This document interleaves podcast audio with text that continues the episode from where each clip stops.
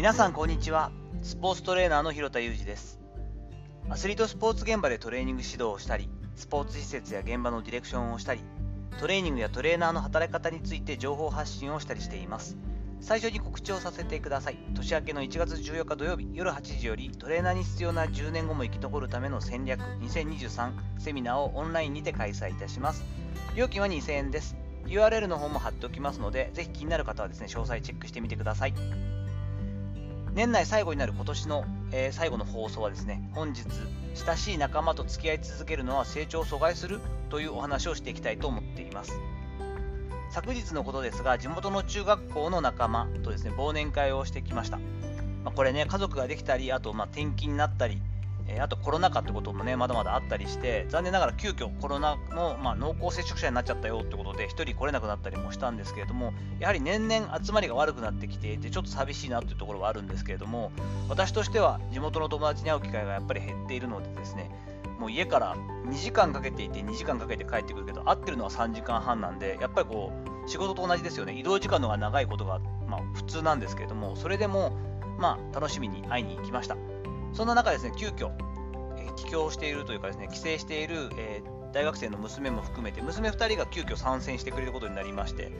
友達にも聞いたところ嬉しいと。いいじゃんいいじゃん来いよ来いよって言ってくれたので、えー、子供2人を連れてですね都内の方に出ていきました。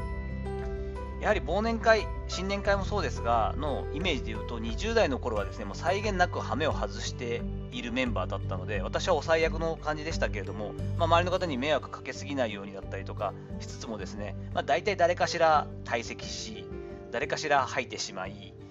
いつの間にやらみんな離れていき、私は残って麻雀をするのを楽しみに、麻雀組で4人、5人見つけて、えー、駒沢大学の方に移動して雀荘に行く。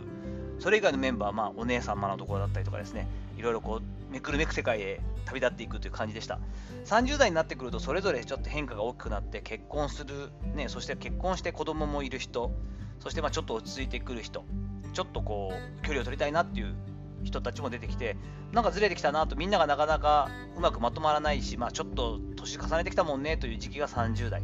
そして40代になりまして、半ばも過ぎるとですね、なんとなくあって、やっぱ中盤以降になると、健康状態はどうだと、腰は相変わらず痛いのかだったりですね、あの血液どうなったとか、お前糖尿だったっけとかですね、安否確認的な色合いも濃くなってくるようになりました。その中ではですね、こう個人的にも1対1で会って遊びに行ったりしていた仲間、もともと仲が良かったと友人もいるし、正直1対1だとそんなに話すことないよねっていうタイプの、まあ、特にね、部活絡みの私は旧友なので、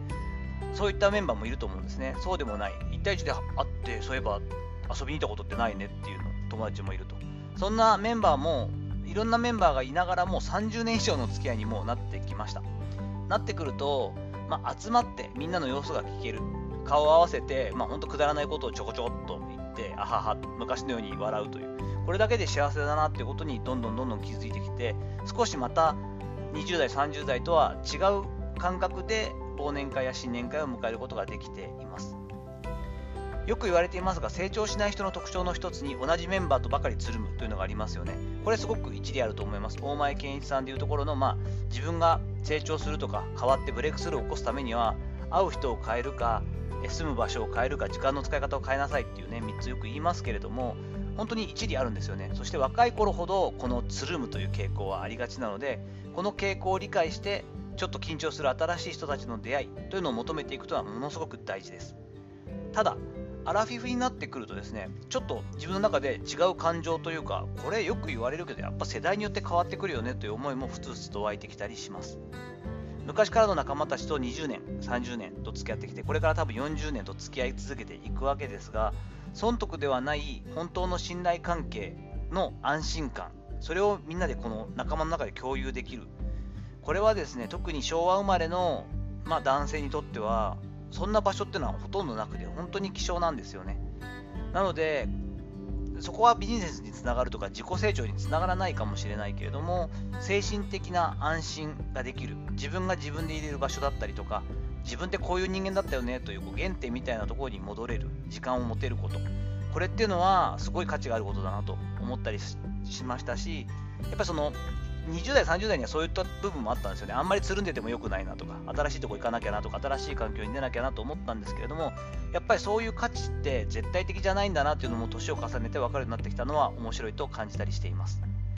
大学生、高校生のそれぞれの娘たちにとっても、父親世代のお酒の席に付き合うという経験もすごく良かったんじゃないかなと思っています。楽しそうにしてくれてるし、あの私のね、中学校時代とか小学校時代からの仲間と自分の娘が話してる、普通に話してるっていうのは結構なんか新鮮というか面白いなという感覚もありますが、なんせね、仲間たち、特に独身組はですね、めっちゃ嬉しそうなんですよね。あのこの世代の子たちと普通にフラットに話すことがなかなかないわけじゃないですか。仕事上の付き合いがなかなかないわけだったりもするし、それよりも若いわけなので、もうあの好きなもん食えって言っていただきながら、最後にはですね、私はそんなに、大体私はおごってもらうことがないタイプなんですけれども、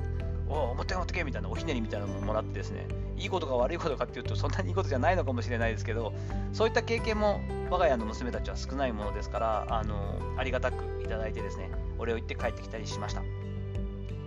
さて、2022年はですね、結果的に今日の放送を入れて通算347本の音声配信を発信していたようです。